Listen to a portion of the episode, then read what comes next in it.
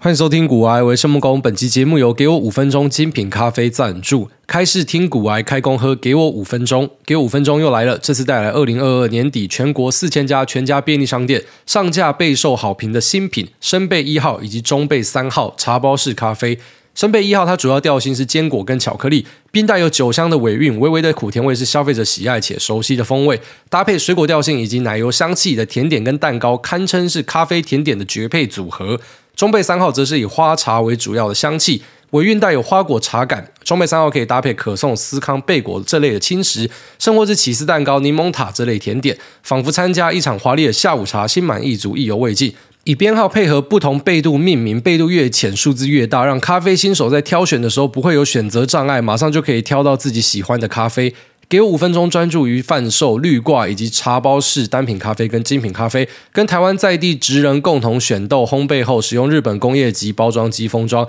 一条龙式的生产，目的就是把最新鲜的咖啡风味呈现在消费者面前。给我五分钟，精品咖啡不需要高超的冲泡技巧，也不需要高级的咖啡器具，每个人在家就可以喝到如同现冲一样的好咖啡。线上还有众多来自各自精品咖啡产区可溯源的单品咖啡，你喜欢的味道都可以在给我五分钟里挑到。为了回馈听众朋友的支持，即日起到二月二十八号，只要使用我们古埃给我五分钟的专属跟团码 G O O A Y E 五 M I N，就可以用七五折比全家便利商店更优惠的价格入手给我五分钟精品咖啡，陪你度过。过年后的开工投资，这边提供给所有需要的朋友们，你可以在我们的资讯栏找到相关的说明跟连接。好了，今天已经二月一号了，我相信很多人听到我讲这一段会直接傻眼，靠北妈的，我们新年的第一个月这样过掉了。当然，大多数在放假里面，所以大家可能觉得说时光飞快，一下子就一个月过去，啊，已经十二分之一了。然后之后可能很快的，妈莫名其妙靠北有二零二四年了。那我觉得在今年我启动了一个新的想法啦，然后就是说，像我们自己在做股票，几乎大家哈每天都会去追踪一下自己的净值啊。如果说你钱还少的时候，应该还好啦，因为就是账户打开就知道自己有多少钱嘛。但如果说你钱开始在各地位配哦，这边有个期货账户，这边有个证券账户，然后那边有一个海外账户什么的，你就会每天去做记账哦，这是一个必须的动作。呃，未必要每天啊，有些人可能每周记账。那像我自己会每天，反正拿出来点一点，大概两分钟就完成。呃，记录在自己一些手机 app 里面，然后它可以跑出一个净值图，让自己知道说目前的状况是怎么样。其实这是很重要的啊，因为有时候你在里面，假设呃一时间鬼迷心窍，或是说心态炸裂的话，有时候那个损失一回头是已经来不及了哈，所以。因为你在里面心态炸掉，你不会注意到。那要去防呆的方式就是你要把它记录下来，所以你每天都会看到自己的净值表现。那当你今天发现你有不正常的 drawdown 的时候，就要开始研究啊，是不是大盘不好，还是说是我自己是白痴？大盘不好是可以原谅的，那如果说我自己是白痴的话，就是不可以原谅的，所以要赶快把它修正好。那因为对于钱的东西，我们都这么仔细嘛，可是对于生活的东西，大多数人，我自己观察，我们身边弄股票的几乎都是。比较忽略自己的生活啦，我会去跑去大吃大喝，然后 po po Instagram，然后吃什么大餐，那个其实不叫生活啦，那个就是因为啊赚钱就要花钱嘛。但是呢，我说的生活就是说去注意自己的呃到底。除了在市场啊投资之外，是不是有学到什么东西？是不是真的有认知到什么东西？或是是不是有什么新的体会？呃，体重上是不是有做更好的控制？那或是有没有啊多陪小朋友一点或什么的？我现在就是在今年呢开始有去做这样的一个记录。然后除了去记录自己的净值这每天之外，那我会选择在每个月呢去回顾一下过去的一个月我到底做了什么，就不用到日记那种程度了，因为太夸张，每天要做记录太麻烦了啊。但是每个月可以回顾一下自己做了什么。像我自己这个月呢。我觉得让我最骄傲的事情就是啊，因为我在十二月三十一号，就是大家在跨年的时候，我们在打《世纪帝国》，我们从十一点就开始打啊，就打到他妈跨年钟响，里面在差小，这男人都这样，就直接一直打《世纪帝国》。那那时候觉得说要庆祝一下，所以我们的呃世纪群的大家就想说，好，不然就叫个盐酥鸡好了。然后大家开始叫盐酥鸡。那我们叫完盐酥鸡之后呢，那场打得特别久，所以呃，真的下去拿的时候，差不多已经是午夜的两三点了。那两三点去吃一个四五百块，有点冲动消费的盐酥鸡，就你几乎整家店的东西都叫下去，叫到老板还写一个纸条跟你说谢谢那种程度，那你就想说靠北，我现在到底该怎么办？已经这么晚了，可是我东西叫了，我不想要浪费，然后直接把它全部吃光。那就是在十二月三十一号跨一月一号的这一天，我吃完这么多的咸酥鸡之后呢，我算是找到了自己的平静。我发现说不可以这样下去，所以从一月一号到现在，我一天的宵夜都没有吃。我每天就是呃吃完我的最后一餐，大概是六点七点，然后我就不吃，一路到四五点我就跑去睡觉。就我每天在凌晨四五点睡觉，所以我空腹的时间蛮长的。然后一路到隔天的中午，我才吃我的下一餐。那过去我是一天会吃五六餐的人，那最后一餐可能会落在凌晨的两三点之类的。那我现在就变成说是呃吃的比较有节制一点，很快就发现说自己的体态有变化了。然后听众看到就说：“靠北哦，你本人没有这么胖啊。”那虽然听到这个是一个赞美嘛，但同时也会觉得说，到底我这个人发生什么事情？就是以前我是一个很瘦的人，以前都被人家讲说是猴子啊，因为瘦的跟猴子一样。就现在开始被人家讲说是靠背，你的下巴有两层。但看到我本人的一般都不会讲说我胖啊，因为身体就还好，就是脸，我就是胖脸，就比较衰小那种。最幸运的是瘦脸胖子哦，就是你身边有那种瘦脸胖子，赶快跟他结婚，那基因超好的，他无论如何就是不会胖到他的脸哦，这个是最幸福的。那除了这个体重的控制跟宵夜不吃之外啊，让我感觉到非常充实。再就是我收藏游戏王卡这件事情，我也觉得非常的快乐。那虽然真的花了不少钱，那我觉得呃，最后面我检讨起来，我认为啦，我会宁愿当初不相逢。我就是如果说那一天没有划到游戏王卡，没有整理到游戏王卡的话呢，那我就不会花这些钱。我觉得这些钱拿去投资应该是更好的一个选择。好，虽然很多人会讲说游戏王是一个投资，可是我们就不要自欺欺人了。买了这个，一般你就舍不得卖了，你就放着，所以那就变成是某种程度的囤货癖的感觉。呃，收藏哦，那其实你不会把它当成是一个商品流动了，所以不像一些你知道，就是我讲完我节目之后，有些论坛仔就见猎心喜抛出去说啊，股癌要收割他的听众了哈，他开始在炒游戏王卡了。我想说，你们知道你们自己在讲什么东西吗？就我看论坛大家破的东西，你那个卡片跟我们这种卡片世界是不一样的。我一张卡片十二十万，我问你我要割谁？谁有这个财力买这种东西？当然不是说买不起，就是他妈谁会有病去买这种东西啊？所以就没有流动性的东西嘛。然后要卖，可能就要拿去日本拍卖，卖回去给日本人。台湾人也没有在做什么 PSA ten 的啊，一般他们玩球卡比较多啊。所以我觉得很多人讲话不动大脑。然后但我没有要炒的意思啊，你信不信由你啊。反正很多人都这样嘛。好像之前那种 NFT 最红的时候啊，古埃他一定也会发 NFT。很多东西都要时间证明的。我到底有没有做什么坏事？我也出来三年了嘛，然后大家都自己有眼睛可以看啊。但是很多人就会趁机抹黑你，有什么就觉得干嘛这些人超无聊。但收集游戏网卡本身是很快乐的事情，但我就觉得，然后这个花钱是不太好的。我应该把钱拿进去投资股票，就像我自己做的。我可能九成以上的收入都是丢回去股票市场，所以我也不知道这个收入到最后会滚到多大。那滚到多大，我可能也不会拿出来花，全部都变我儿子的。我觉得妈，我儿子真的是一个很爽的存在。好，那呃，我觉得最后面会稍微有点醒来，是因为呃，就是春节过完了哦。我觉得春节这段时间真的对我太伤了，因为我只有美股可以看，所以我白天没事，我就一直买游戏王卡，我就疯狂的点游戏王卡。然后现在变成是呃白天可以点股票了，然后我就开始一直买股票，哎，买一下王品，嘿，哎，买一下神准，哎，买一下半导体期啊，买一下台指期，什么就变成买这个东西比较快乐啦。靠北嘛，一直买游戏王卡冲他小啊啊那。我觉得这个收藏量也够了，就目前是超过一百张的 PSA Ten，然后还在持续的增加。我不知道，我看九面去采访什么台湾的呃游戏王收藏家，那个也很厉害，但他的卡应该没有我多。我觉得妈，我真的超傻眼，我一个月内我就建立了比人家大的收藏，真的是很有病啊！不是说什么比人家收藏还值钱或什么，但我就说那个量，就我自己觉得说太夸张了，所以我就踩一下刹车。那再来呢，就是在呃棒球这个运动上面，我觉得我维持得很不错，就是几乎每天都会跑去打，所以是真的找到一个真爱。那在棒子的研究之后呢，哈，我也觉得我找到了一个真的属于我的棒子哦，就是嗯，Victus 的棒子跟 Marucci 的棒子真的是非常棒。我就是每个球棒都买回来打了，我只要是有名的球棒，呃，所谓的什么劲棒，然后那种比赛不可以拿出来的，反正只要是有听过名字，我就全部都买回来打。所以我现在后车厢一堆球棒，我 在林口区，假设要叫支援的话，就私讯我，车子开过去，里面全部球棒，我就是提供给大家打棒球啊，那。大概这样子，反正就是回顾起来，我觉得这个月是一个呃非常充实的一个月，真的做了很多事情，这是呃过去的几年自己都没有做的东西啊。像我老婆就跟我讲说，其实你去买一些游戏网卡也好啦，就不要买得太疯狂，因为你都不会在自己身上花钱。我其实讲一讲真的是这样，我真的没有在自己身上花钱。然后你说什么电脑配到什么顶规什么，那个就是我们的身材器具嘛，所以。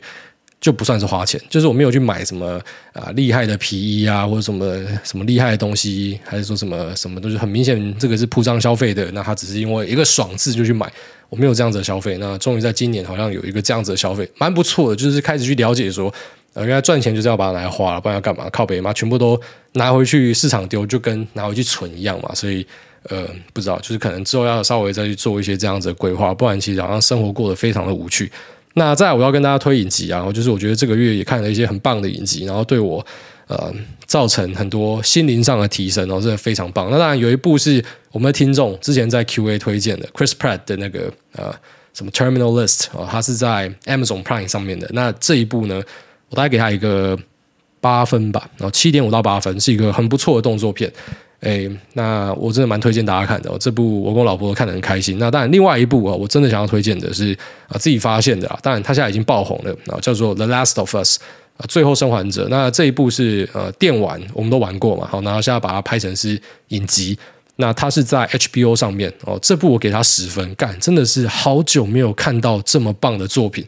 太屌了。它的前三集太棒了，但是它现在还没出完，它是一个礼拜一集。但前三集看完，我真的觉得是。就是一个很棒的作品，然后呃，自从第一集看完之后呢，第二集、第三集我都先近身准备好自己，坐好拉筋完，躺好，然后用最好的一个姿势跟心态，手机放在旁边，妈直接开飞航，盘也不用看了，就是我要专心的把这个影集看完，因为就是这么好看啊！我不知道他后面会不会开雷啦，但是前三集真的很不错，然后特别是第三集，嗯，我觉得非常的深刻啊，它是一个很棒的作品，在那边推荐给大家，这个一定要看啦。你妈！你为了这个去买 HBO 都值得啦。然后当然你可以等到什么，就像说它出完之后再订一下，然后直接把它看完，然后说退订之前都应该这样做。你可以这样啊。但我自己本身是就是各大平台我都订啊，从 Apple 自己的那个电影，然后到呃可能 HBO、Amazon Prime 什么，我就全部都订了。那其实我订的目的，一方面是为了追踪说，哎，他们到底现在表现怎么样？因为我自己有投 Netflix，所以就稍微观察一下。那另外一方面就是有任何好看的东西，我都可以直接取得。那我觉得这一部呢，真的给他一个十分，很久没有有这种十分的作品了，所以呢，呃，大家可以去看一下。好，那最近传的沸沸扬扬，就在讲说 AI 有一个集单投片嘛，看到很多什么媒体人都在讲。那这个在节目上跟大家澄清啊，没有这样的事情，那个是假消息哦，很多人在传假消息。那也不是说他们是恶意的或杀小，你知道市场就是很常会有假消息哦。不然我自己可能有时候也传到一些假消息，因为我们知道什么东西，我们可能就会拿出来分享。但是就是如果你知道后面这个是有更正的，你就有义务要跟大家说，诶，这个东西可能话有调整哦。我当时听到是可能很有信心的，所以我跟大家分享。那现在有调整，我就应该要跟大家讲，我觉得是这样子。那这个 AI 的投片哈，鸡蛋什么那个不是真的事情啊。呃，简单来讲就是说，因为过农历春年，所以在农历春年连假之前，人家早就关上了，不会有 AI 鸡蛋这种东西。那我最近也在研究说，到底 AI 的受惠，我们该怎么样去量化它？就是我不希望说，好像就是跟你知道早期自己在弄股票，什么都不知道的时候，就在那边哦，这个是五 G 股哦，五 G 股吗？什么瞎鸡巴都买。什么中华电信也是五 G 股就跑去买，我是没有蠢到这样，但我知道很多人他妈蠢到这样，但是我也不遑多让。就以前我也会听到某家公司有某个题材哦，它是五 G 股，我就跑去买。以前我也是曾经这样干过这种事情，所以会知道说，哎，不能这样子，你要去分析，哎，它为什么会受惠于五 G？它是做这供应链上的哪一个环节？它的营收占比有多少是在做这个？它有没有因为这个而赚钱？这些东西都要去做分析啊。那我最近就在分析说，AI，我们都知道说它现在开始会有一个爆发性、指数型的成长。那只是说，到底要怎么样去量化它的受惠哦？这就是一个很大的问号。那首先先讲一些结论，就是说特斯拉可能是呃我们之前比较少提到的一个在 AI 领域有可能会也大暴增成长的一家公司。我们一般提到就讲说 TSM，然后硬体制造跟 NVIDIA，因为它有很强劲的 AI 晶片跟 CUDA。那可是，在呃，特斯拉这边呢，我们其实没有一直去强调它。不过大家都知道说，它的呃自驾本身就是一个呃 AI 的训练嘛。那它是有大量的资料喂进去之后呢，它会处理出更好的一个讯号跟 feedback。所以最后面它训练出来的东西，可能会是其他业者比较难以追上的，因为它有太多车子在路上跑了。那可能其他业者很多的车子是还在呃封闭的场域去做测试，所以你是跑不赢像特斯拉这种，因为它一堆车在路上，等于你们每个人都是它的呃测试机一样。那它本身呢，就是有端点，然后跟它的资料中心两个东西直接下去啊，所以呃量也大，然后训练的这个内容资料也多哦，那它就会立于一个不败之地啊。所以现在我们去框 AI 股，前面跟大家聊到辉达跟 TSM，现在可能多一个啊 Tesla 啊，只是它的 AI 就是很明确的是应用在车子上面，然后之后可能会应用在它的 Optimus 机器人上面。那这个可能我们会在二零二五、二零二六看到，因为在特斯拉的投片数字，好，当然就不要问我说这个数字哪里来的，可能就是我梦到、我听到，有可能错的。那一样，我们的听众都有这样的素养，你要知道说，你就先听听就好。那，诶，它的这个投片量在二零二五、二零二六的时候会突然间上升。那我们判断这个投片数字上升呢，应该不是因为呃它的车子在这边会有产能的爆发，因为 Kager 就是五十趴，那已经讲好了，所以那是一个稳定上升的趋势。但是为什么这个地方突然暴增呢？我们判断说它这个 FSD 晶片就是要拿来做在 Optimus 上面的哦，所以呃，它的机器人哦，当然也会采用这种 AI 的训练。那你可能会在二零二五、二零二六看到，所以很明确的，这家公司就是一个 AI 公司，然后所以我们也把它一起框进来。那除了这个御三家哈，目前我们看到这御三家很大家之外，当然你用屁股想也知道说，其他人一定会介入嘛。哦，就是简单讲，就说什么，你不要觉得说 AI 好像是某几家公司的呃嘴上的肥肉，只有他们有，别人没有。应该说大家都有了，苹果、Google、微软，大家一定都有了，只是就是说这个占比的高跟低，然后目前它的。呃，潜在成长性哦，高跟低这样而已，就是说大家一定都会受惠，然后大家一定都会切入。那只是目前看起来呢，呃，最大的应该就是 TSM 辉达跟 Tesla 啊。那 Microsoft 因为它投资了 OpenAI，所以可能也可以放进来。那除此之外，我就在研究说有什么样的。啊，方法可以去量化到底这个 AI 它对硬体或者说软体的影响哈，我们要怎么样知道它的成长性是多少，而不是用瞎掰用呃可能感觉去感受。那稍微了解一下呢，我发现哎，其实训练电脑本身哦，像特斯拉的这个训练电脑就是 Dojo 嘛，哎，它是可能不会说什么一瞬间就突然多了好几台超级电脑这样子哦，就是说哎，居然说每家公司都有自己的超级电脑嘛，OpenAI 它就是用辉达的 solution 嘛，那是呃几万片的 GPU 训练出来的内容，就是你看到那个 Chat GPT 是几万片的 GPU 做出来的。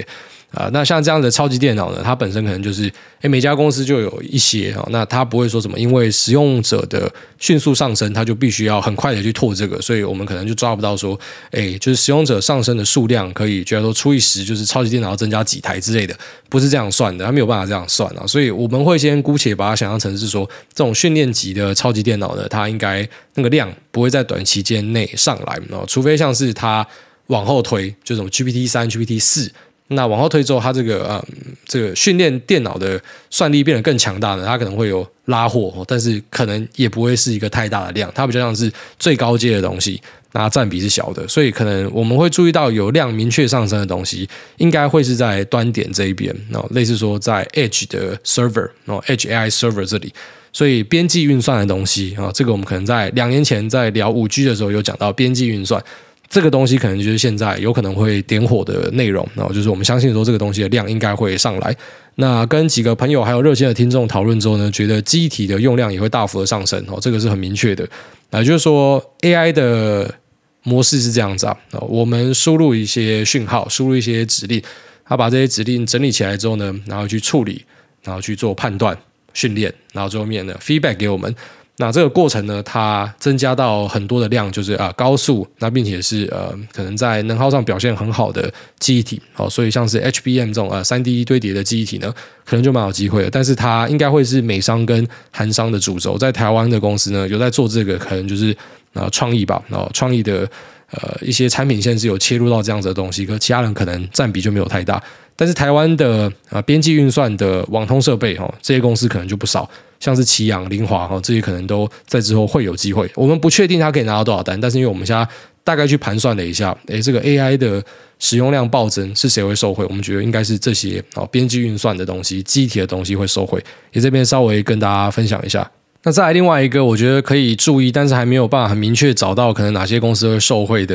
呃一个题材呢，就是 ASIC。呃，也就是说，既然说，这些呃 Cloud Service Provider 呢，或者他们假设要去推自己的呃云端 AI 相关的服务的时候呢，那他们家可能会更加大量的去采用所谓的 ASIC 晶片哦，它就是一种呃根据特定算法跟架构所搞出来的呃那种客制化晶片哦，反正就是说客户去找这些 ASIC 公司去做设计哦，那 NRE 代客设计，然后做出来之后呢，他帮你投片就转成是 ASIC，那列入营收。所以呢，诶，这些公司他们可能在之后会有很大的机会，因为就是说每家公司它的 AI 面向可能不太一样，呃，有些可能 AI 面向是像呃特斯拉就是车用，然后之后可能是机器人，可能是用在一些呃工作场域的，那有些 AI 是用在文字输出处理或者说影像整理，那这些呢，如果说去采用 ASIC 晶片，它的特色就是说，呃，它可以基于一些他们特定的要求，然后去做强化。所以这个未来应该会是一个非常有成长性的东西，但是可能要去厘清一下，就不是说什么每一家 ASIC 公司都可以投哦，可能要去了解一下他们投的节点是哪里，那他们的客户是谁哈？这个如果说有抓到的话呢，我觉得也会是一个很不错的机会。可能之后等到比较明确一点再来跟大家分享。目前可以看到的可能就是创意跟世芯吧。啊，但世芯就是因为它有接一些中国客户的单，所以有时候当今天美国要去制裁中国的时候，就是偶尔会给你一个铁拳啊，那比较麻烦一点。那创意的话，就算是蛮明确。就上一集 Q&A 有朋友问到那个，为什么它股价这么强劲？可能理由就在这一边啊，因为它切入的就是 AI 的 ASIC chip 哦，就是它呃 solution 是比较偏向是 HBM 的呃这一块，所以它可能是有机会的。那这边就稍微跟大家分享到这哦，就是这些东西可能都是未来可以、嗯、蛮明确看到有成长性的东西。那当然。不管你是用什么样的晶片啊，GPU、FPGA、CPU 啊，还是说是使用 ASIC，就是它最后面都是要到 Foundry 投片。我在想，这可能就是为什么呃，巴菲特他们终于跑去买台积电吧，就也注意到这个难以忽视的趋势。然后外加台积电本身已经算是一个 cash cow 等级了，就是它可以稳定配息，然后这个是巴菲特很喜欢的。它要有这个现金流强劲的公司，大量的现金哦，这可能是他会呃蛮有兴趣的东西。所以我在想说，呃。可能就是下面的经理人买的啦。那经理人跟他报的时候，他可能就稍微看一下，哦，这个东西会配息。那经理人看的东西，可能就是呃，未来在各个领域高速运算，然后车用哦，会有一些契机。但老八看的可能就是钱的部分。所以，哎，两个都是有呃 OK 的，都是过审的。所以，可能最后面这个东西就变成他们的一个投资。我是蛮期待他们呃下一季的三 F 报告公布出来，他有没有继续加码？如果有继续加码的话，就变成一个非常刺激的事情。好，那接下来就是我觉得昨天最重要的事情啊，就是 AMD 超微他们公布了自己的财报。那财报整体来看，大致上算是超出了预期哦，就是表现的还不错。在个人电脑 PC 的部分哦，是呈现一个比较糟糕的状况，但是我觉得是还 OK。呃，因为大家都知道这件事情。那最近市场上有在传说，Intel 跑来找台积电投片哦，那他是投了这个三纳米的。呃，大单哦，有些人这样传，那不是大单，那是小单哦，就是直接在那边跟大家讲，那个是一个小单，就是在 PC 部分算是补一些库存啊，那并不是什么样的大单，好，所以在 PC 的部分下。没有人会去投大单啊，简单来说是这样，他可能要等到复苏之后，大家才会去做更多的布局。所以像我们上一集聊到 Intel，我也没有跟你着重太多在 PC，因为我觉得这是大家已知的东西，我们就不去多说。但是呢，那 Intel 在 Data Center 的表现算是有一点乏善可陈啊，推出了新的平台，那我们也没有看到很好的业绩展望，所以我觉得是有点令人担心啊。但呃，后来看到 AMD 的财报之后呢，我觉得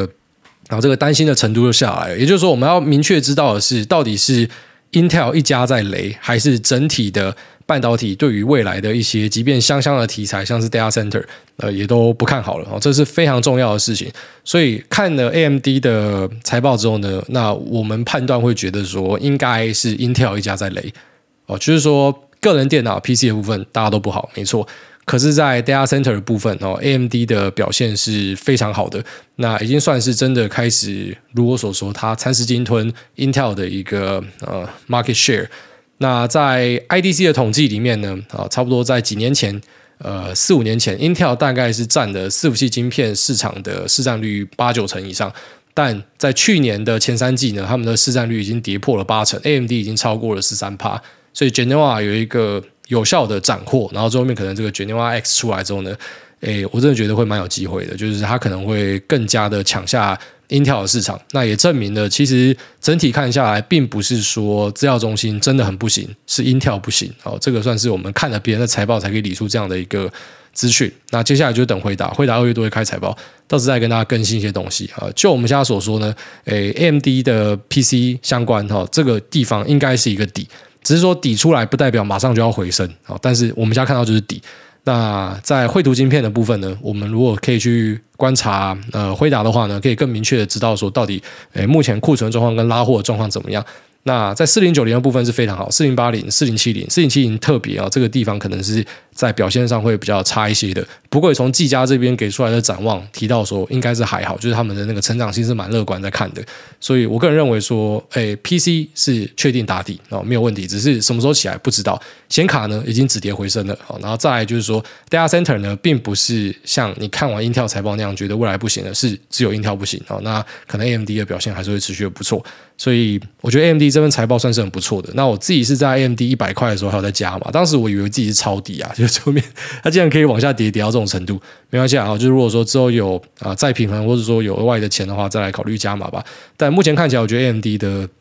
啊整个市值的估值跟成长性没有什么太大问题。而且它如果可以把 Intel 的肉慢慢的吃下来的话，代表它有更多的成长空间哦。之前可能大家会讲说 AMD 又涨这么多，从他妈两块一路喷上来，后面还有机会吗？诶，如果说它没有一个跑道的话，确实就比较困难哦，搞不好就进入修正估值一个痛苦的阶段。但如果说跑道很明确摆在那边，就是他开始去吃人家 data center 的市场，那可能就非常有机会哦。所以 AMD 看起来是还蛮不错的，就它这个数字，呃，里面有一些不好的，或者说对于呃可能本季夏季有些人说，嗯，看起来没有特别乐观，我觉得还好，因为这个算是已知的东西。好，那这节目就到这边，我们接下来进入 Q&A 的部分。第一位 Feather LV One，他说：“客家乡亲欢迎大家来富冈看灯会。”哎，大安，我是一位二十五岁的四线海陆混血儿，目前手上的配置台美股 ETF 加大型全职股，那另外还有无限转仓台指期。我自认对于学习投资还蛮有热忱，并且期许今年可以尝试更踏入深水区。想请问大一，之前您提过，如果股价低于自己加码时打进去的价位，就会考虑砍掉，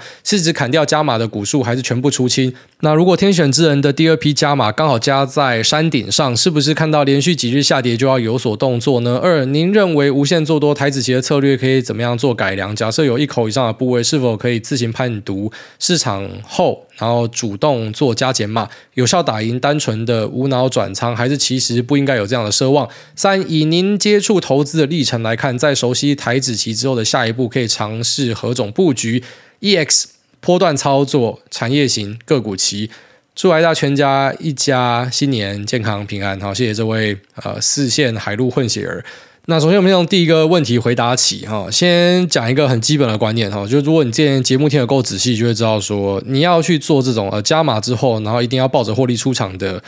呃操作方式呢，基本上你是在做一个题材催化剂或者技术面突破的策略，你才会偏向这样子。那一般停损跟停利有两种方式，一种方式就是纯粹看价格，价格达到某个位置，或者说以你的成本来考量，或者说以形态上啊、均线来考量，就把它除掉，这是一个比较机械式的操作。那另外一种呢，甚至可以讲说就是没有停损哦，就是在一些价头，或是像我自己在美股的长线就是这样做，反正我就设一个部位上限嘛，这个部位就是五趴，这个部位就是十五趴，所以呢，妈的，你有种跌到归零，我就是负十五趴，可是我可以混很久。就算我现在暂时间哈，什么套二十趴，可是就没有赚三倍五倍，就是这种人才可以赚到三倍五倍啦，因为他抱的够久。那如果你是用前面第一种的停利停损方式呢，一般来说你是无法吃到大鱼的。它比较偏向短线在做题材，所以你要先很明确知道说，哎，现在你这个是你很了解它的基本面，你要用的是后面那种资控的方式，还是是我其实也没有很了解啊，我就是知道有一个好消息出现嘛，我比大家都抢先知道，所以我就用第一种的资控方式，呃，用这种那、可能打到均线，或者说回到成本附近就要把它除掉的方式都可以啊，所以它其实没有说什么谁对谁错，然后都一定有其风险，所以就像你自己讲的，你加码告加加在山顶上，然后连续几日下跌，对。理论上就要把它砍掉，因为这就是你进来，你的策略就是这样子。所以，即便后来在一个绝世大反弹，那与你无关。但是你这样做，你就是不会受伤。好，这就是一个纪律的展现啦。那当然，像这种哈，就像说，呃，你第二次加码加在山顶上，可是啊，之后假设回落二十趴之后，然后再创新高，喷了三倍，你就吃不到。但是第一种人吃得到。好，但相反的，第一种人可能会搞到整个部位会有一个比较大的亏损，因为这东西他看错。可是呢，第二种人用这种技术形态停损的，他就不会有这种问题。只能说有一好没两好了，大家都想要什么都要了，可不可能啊。好，那再来就是第二个问题，呃，可以怎么样改良？其实不太需要改良了。要改良的话，可以就看你是不是这样的一个料。然后就是说，在做期货，哎，然后打价差的，呃，做得好的人真的很少了。我坦白讲，真的很少了。哎，就可能以身边朋友来讲好了。假设你说，那做股票长期赚钱的人，我会跟你讲说几十个以上啊。但是你跟我讲说做期货，然后打短线去判断价位，然后可能长期赚钱的，真的很少。哎，我后来有认识一个，然后就是我们自己的听众来跟我交流之后，像我们每天都在交流，他就是一个，那我就是看到他跟鬼一样。那再来就是可能有另外一个，嗯，两个，我现在想得到就可能两个人吧，所以加起来可能三个吧。就是我认识的人可能也未必多啦，但。你就很明确就知道说，相对起来，呃，这样的人是比较少的，所以你可以试看看，搞不好你是那个天选之人嘛。那再来就是说，熟悉台子棋之后的下一步怎么样？我刚好反过来，我是先熟悉你讲的后面这些东西之后，然后我才开始去做台子棋的无限转仓。简单讲，就是一个开始迈向懒人化的一个过程啦。就你最后面开始思考一些东西。啊，举例来说，我在那边杀进杀出，那假设我的绩效是那每年二十五趴好了，这样很强了，每年固定二十五趴。然后你发现说，妈，台湾的大盘靠北，我放着不动，可能每年也是有个十几趴。那我如果把大盘加个一点三倍的杠杆，哦，台指期我开个一点三倍杠杆，那这样子可能绩效就跟我自己不会说差很远哦，就是没有说什么差到十趴以上，已经在十趴以内了。可是呢，我花的时间是可能一千分之一，靠北，那当然我就做这个就好了。所以我自己近期是开始，我认为啦，有小孩之后，嗯。也可以说是我整个人的一些锐气被磨掉，什么蛮多听众都这样讲嘛。你跟以前讲话都不一样了，什么的，你的态度都变得更和善了，或啥小的。我觉得真的有影响。所以我最近是开始有在思考很多那种所谓的懒人放置 play，就是有没有一些方法，呃，我做下去之后呢，我不求要赢过大家。废话，你都这么懒了，还赢过大家，还有天理吗？我可能就追求一个，就像说我输我朋友二十趴的绩效哦，可能大家的绩效平均起来是啊，可能每年二十趴了，然后我的绩效可能就大概是十五趴、十四趴。可是他们可能每天要花六七个小时，或像我这样子，可能每天要搞到凌晨四点，一直看东西，一直研究东西。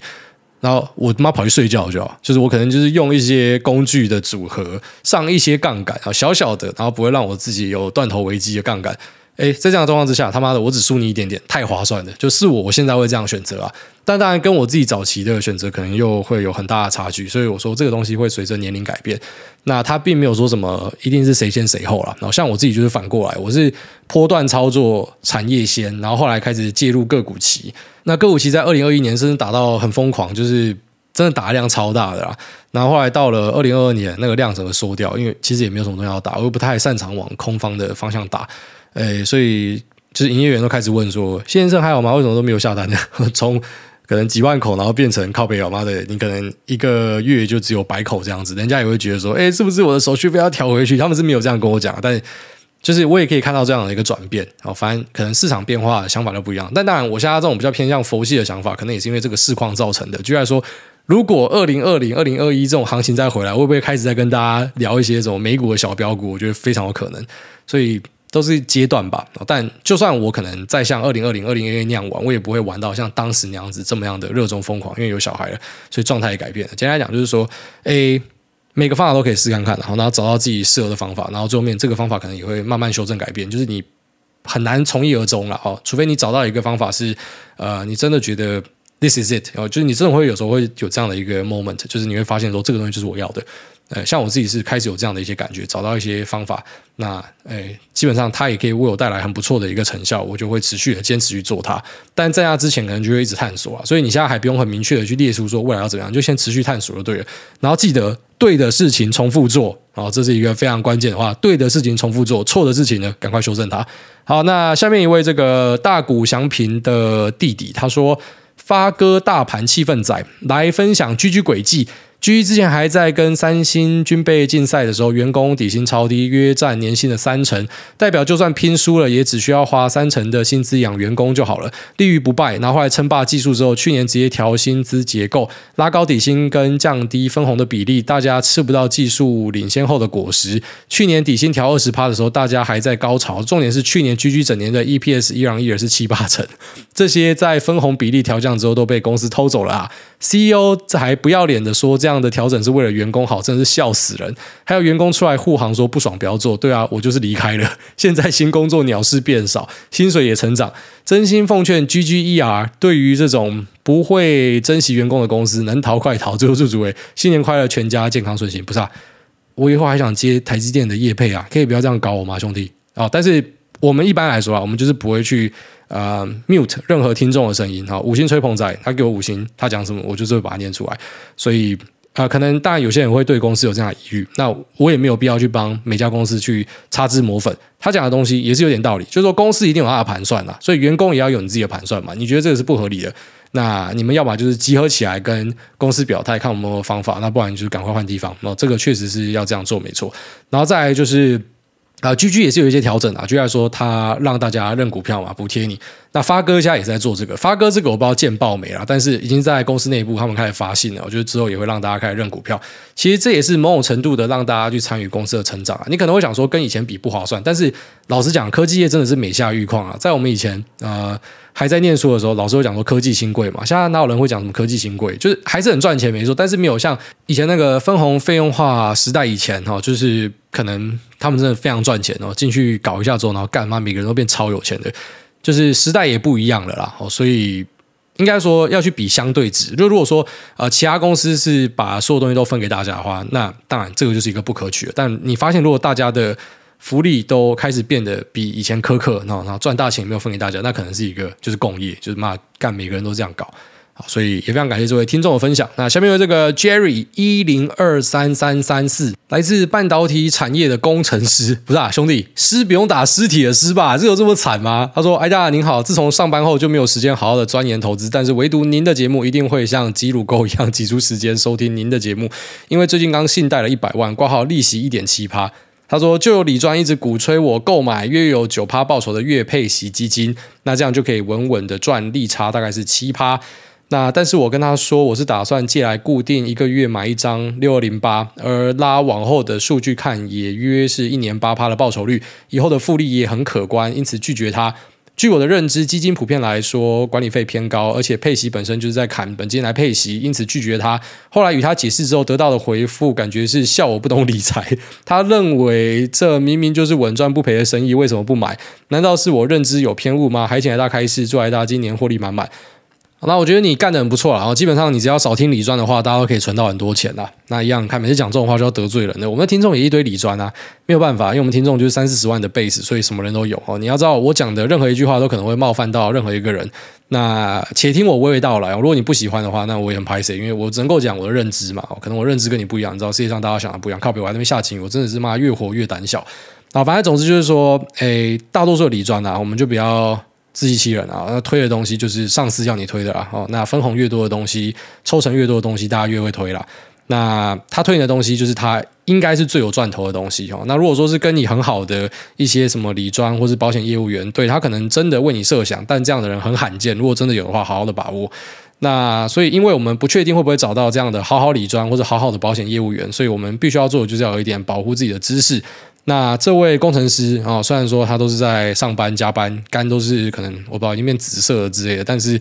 你看得出来他是有这些基础的知识啊。首先就是说他知道管理费偏高，管理费越高一定就不是好东西。诶，不要再跟我举说什么文艺复兴管理费也很高或啥小的，就不要举特例啊，真的都不要举特例。然后再来就是说，诶，配息有可能是从本金配，好，现在都会列出来，直接挂号说你的配息可能是来自于本金。以前不会列出来，所以可能有些人就不知道。呃，这配息配很多啊，这南非币的基金要配很多嘛，全部都是配你的本金啊，妈傻屌！你拉韩熙报出来，发现说干你妈自己跟盘啊一样，所以嗯。对，这个也是一个很重要的观念啊。配息可能是来自于你的本金，妈拿自己的本金配给自己，跟他妈低能儿没有什么两样。然后再来就是说，笑你不懂理财，就给他笑啊！他妈谁赚的钱比较多啊？其实我觉得，哎，钱财这个东西在这个世界上哦，有其道理啊。除了一些当然富二代继承的那个，其实不是多数人，那个是少数人啊。大多数呢，反正你越有智慧、越有财商的，你的钱一定就会越来越多了啊。也可能是说，有些人是，举例说他做了某个生意赚很多钱，然后最后面就守不住什么，就一样干嘛？我们在社会上要讨论。个案的话，真的都太辛苦了。但是大致上来说，哦，就是比较有能耐的人，他钱就会越赚越多了。那个钱是会往上流的啦，钱是会滚钱的啦。所以你不要听一个他妈的干，他可能一个月拿三万块的，然后教你这种东西，然后跟你讲说什么你该怎么样做，靠别人，他怎么会知道？秋口，秋口，干你娘嘞！好，那我觉得，呃，反正总之就是说，你的这个想法是对的啦。哈，你做的研究，然后你的认知全部都是对的。诶，如果说你想要给这个理专一个公允的评价的话呢，那你必须要跟我讲说这个产品的样子是怎么样，或是其实很简单，因为这个产品现在网上都找得到啊，你去找它的走势，然后它配息，你把它还息推回去，然后就是说还原全息的报酬算起来，你就知道说到底哪个是比较好的东西。也知道说他到底有没有在骗你啊？我一般很容易就可以这样子去做一个除魅的动作啊。下面为这个阿里山下智久，他说：“真的可以这么幸福吗？”哎，大家您好，距离上次留言应该已经禁欲二十多集。那近来一事百思不得其解，想请癌大指点迷津。前几集癌大推荐穷人的经济学，那现在全台各通路都已经缺货到无法买到，是不是因为癌大登高一呼撬动大盘，撼动供应链，造成原物料短缺呢？然后最后祝福癌大 Lisa 跟小诸位身体健康，事事顺心，二零二三赚到盆满钵满，谢谢。我听很多人在那边跟我靠背说什么书买不到，我不知道有这么多 FOMO 仔哦，这个。嗯，我当然本身不是要去助长一个 FOMO 情绪啊，我也很意外，就是我推书很常会就是让大家跑去买这样子。那嗯，我不知道，你就等一下吧，图书馆借看看。虽然有人跟我说图书馆下好像要排很久，哎，反正不急啦。哦，这个书也出这么久了嘛，你就是之后有有的话再拿来看就好了。好，那感谢大家支持啊。下面为这个 Chen Shang TS，他说第一次留言希望被念到。挂好 Lisa，你被打成欧洲左胶，笑死了。其实他谦虚了，你会很有女人缘，是因为你可以把自己观察到的事情用自己的语境叙述的很有趣，这是个非常迷人的特点。我相信我们癌宝们也不是以为真的听股癌就可以赚大钱，而是因为可以听您把自己热衷的东西叙述的让人很想听，而且也很有内容。这个就是我们会把古癌当 BTS 来狂听的原因。这个就是我们讲的捧杀哦，这是捧杀。就讲说什么艾丽莎莎是什么台湾的什么 IU 嘛，然后说什么呃古埃是 BTS，这个就是想害我被骂了。然后说 PS 上次以为 CD 十几集够长了，结果被跳过，所以改名假装第一次留言然后，这个非常的聪明啊。下面这个恰里他说希望我可以被念到。哎，大家好，过年期间台彩天天都开奖，所以过年期间我家附近的彩券行都一堆人，明知道用期望值跟几率的概念去想，那中奖的几率是低到不行，但还是一堆人有着发大财的梦。挂号包含我自己也是。那想问癌大，过年期间有去玩刮刮乐或者买彩券之类的吗？好奇来大家现在如果中头奖的心态会怎么样？现在刮刮乐就算中个几千块，也少了小时候的兴奋感。然后没错啊，这个小时候的兴奋感是我们拿不回来的东西。所以，当你可以掌握一些小时候的新鲜感跟那种快乐感、兴奋感，要好好的把握。像我拿到的游戏王卡就是这样的感觉，就是这个感觉太珍贵了。然后再就是说这个呃中彩券的几率跟期望值哦，几率不一定低啦，像那个两千块的那一张，几率就很高，就几乎每张都会中奖嘛。但是那个期望值就是差的，所以说，哎，你你刮越多赔越多啦，意思是这样子。那一般这种就是小赌怡情啦，哦，呃，彩券不要买多，彩券一般就是买一张，哦，然后会中就是会中，不会中就不会中，不会说你买多之后就是中的几率就变高，对，虽然这个绝对数字算起来是这样没错，但是呃，一般来说你买越多，用期望值的观念来说，你是赔越多，所以不要去做这样的事情，你就是可能每次过年就买个几张，然后大家稍微刮一刮，然后对一对奖，就这样就好了，就不要搞到说什么拿一堆钱下去买，因为这个数学上就是跟你讲说不可行的，那你可能会讲说啊，我隔壁邻居中奖，这就很蠢的事情嘛，就不要拿特例当成是一个通例，那如果说中头奖的话，心态会怎么样？我觉得会非常爽吧。就这个中的头奖，我应该我不知道。我想一想，我觉得我应该会拿去买股票。所以其实我真的是蛮守财奴的。我觉得虽然蛮多听众讲说我很不哈卡，可是你要想说，哎，对我我虽然对朋友都还蛮大方或什么，但是其实实际上我是真的把几乎所有的啊，就像说这个股息收入、投资收入或者说业配收入，我全部就一直丢进去股票市场。就我没有什么开销了啦，所以我不知道。我是希望说有朝一日可以，嗯。真的找到一些很值得投入的东西吧，就类似那个前面什么由由俭入奢宅，我是不会想要刻意由俭入奢，可是我会蛮希望找到一个啊、呃，真的让我快乐的东西。那如果还是可以用金钱去换的话，哎，我现在有这个金钱实力啦，可以啦。那可能年轻的时候是没有金钱实力嘛，所以呃，有些东西不敢想。但现在你会觉得说，其实你怕的不是没有钱，而是你不知道要做什么事情。哦，但我还蛮庆幸，就是去年开始打棒球，就是让我开始变得一个很开心的人。好，那下面为这个副理不要停。这是不是很常出现？他说：“美国信用卡公司守信用吗？个股听股癌，总经听谢金河，然后反着做。听说一月币圈又自爆了，感觉金融交易还是用信用卡比较靠谱。那么 Visa、Mastercard 和 AXP 美国运通三家公司股价和涨跌大不同，如果同时掉到水里，要救哪一只股票呢？呃，我觉得会救美国运通吧。那这个美国运通真的蛮有机会，不过他在台湾的福利一直改弱了。”那我觉得这比较可惜啊，我就是一直改弱下去的话，可能不知道就有别人会上来竞争之类的。但美国运通还是一个很不错的卡，然后就是我几个印象深刻的东西嘛。诶，像我之前有一次，呃，那时候从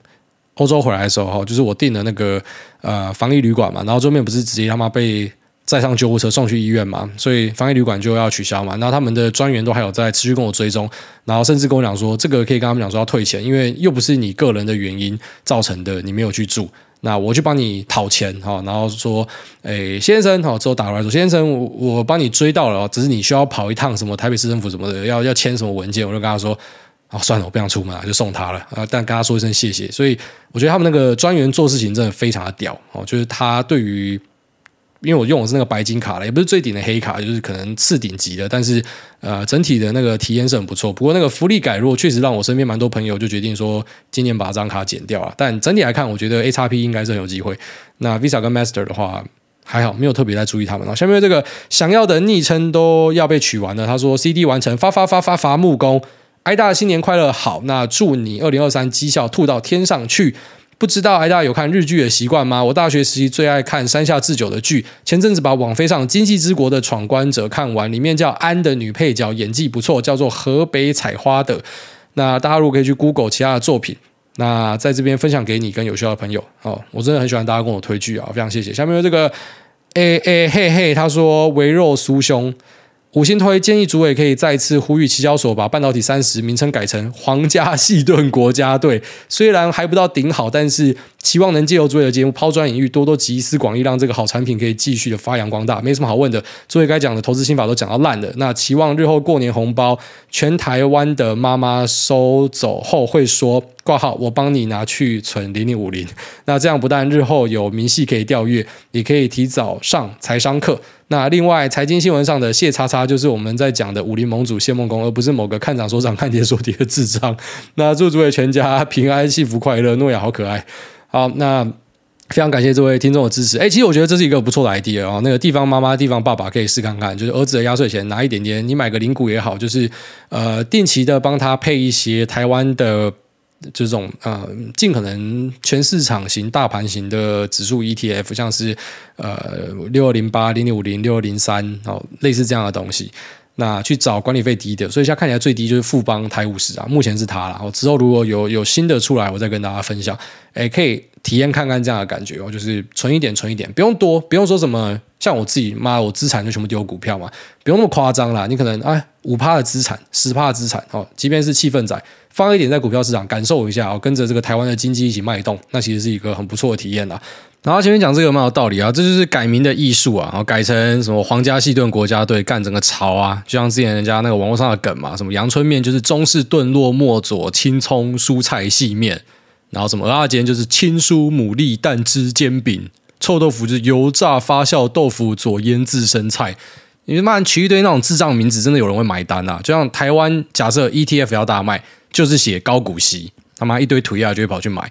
那他把这个改成细盾，我相信也是一堆涂鸦会跑去买，但可能稍微难一点啊，因为会做期货的，嗯，我我觉得就相对那个水准应该高一些。虽然当然还是一堆人妈赔到破产，但相对水准高一些，应该比较不会被名称骗。不过可能是一个有效的策略。那我上一集那边抱怨，还上上集我在那边讲说这个，嗯，它明明是一个不错的商品，可是为什么造势造的这么烂？你造的这么烂，怎么会有人玩？我不知道是靠北有效，还是说刚好歪打正着，应该是刚好歪打正着了。反正他的那个转仓单有比较积极的造势，跟之前比起来，就至少可以一次转个二三十口、四十口没有问题。我在昨天前天有转一批到下个月去的，就测试看看，发现说，哎干。他竟然有在挂单的，哦，所以应该是一些好商品要积极造势啊，不然你发一堆商品要冲它小哦，干你发了那个什么小型电子期，干那个也没有人在造势啊，然后半导体这个也没有在认真造势啊，个股期一堆是空的，也没有在造势啊，你妈你没有在造势就不会有人玩嘛，也不要说什么哦，就是因为没有人玩，我们就不想浪费成本在那边做，哎、啊，你不造势他妈谁会去玩？那鸡生蛋蛋生鸡啊，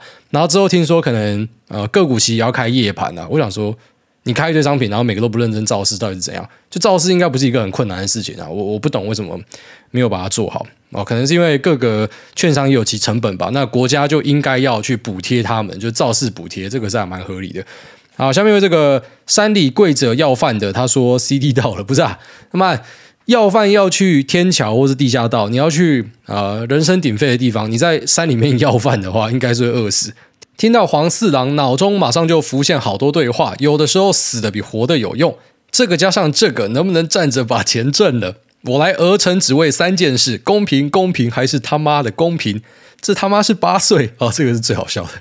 什么他妈的叫他妈的惊喜？什么狗屁道理？好人就该被拿枪指着。哎，那个《让子弹飞》真的是一部超棒的电影，而且我不知道他是怎么通过广电总局的审查。这一部根本就是在反讽他们自己国家里面的一些事情哦，一部很棒的电影啊。然后说，另外想问一下之前问过的问题，请问 iPad 和 iPhone 的等等档大概要等到几月呢？最后祝诸位不用再自己玩半导体期啊，感谢。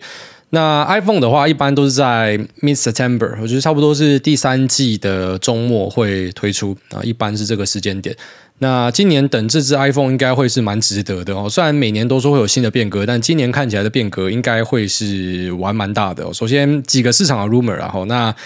一样，这个东西都可能是对，可能是错，因为大家都是就自己所知道的东西，可能在一些代工厂、一些供应链端知道的东西去回推说 iPhone 可能做什么，因为他们自己本身的保密是还蛮严密的，你要从 iPhone 的呃这个部门里面去 check 到资讯，基本上等于是不太可能，然后除非不知道郭明錤吧，但呃其他人应该都是从供应链这边去反推。那我们现在知道的一些状况了，因为。欧盟的一些法规，所以 Type C 啊，这个 USB C 接口应该会拿出来。那再来呢，呃，可能会有固态按键哦，就是你不会看到一些实体的按键，它是搭配震动马达那种按键。那镜头呢，可能是潜望式的镜头。那嗯，其他更新更快什么那就不用讲了，反正这些是比较会让一般消费者明白说，哦，这支 iPhone 不一样的东西。因为其实蛮多 iPhone 的进展哦，从前面几代，大多数都是那种资深果粉自己那边自嗨，什么速度快二十趴，一般人是感觉不出来啊。因为你就是滑 Line 嘛，所以最好是有差啦。那么 iPhone 六到现在滑 Line 都差不多啦，可能稍微快一点点，一般人感觉不出来啊。但是这些有效的改善呢，应该会在今年看到，所以等等档的大胜利可能会在今年。那从苹果这边的要求投片量来看起来呢，诶，他们对于产品的预期应该是蛮不错的啊，就是他要的量是超过代工厂可以给的量，所以我们应该可以期待说苹果可以为我们带一些惊喜吧。好，那这里面就。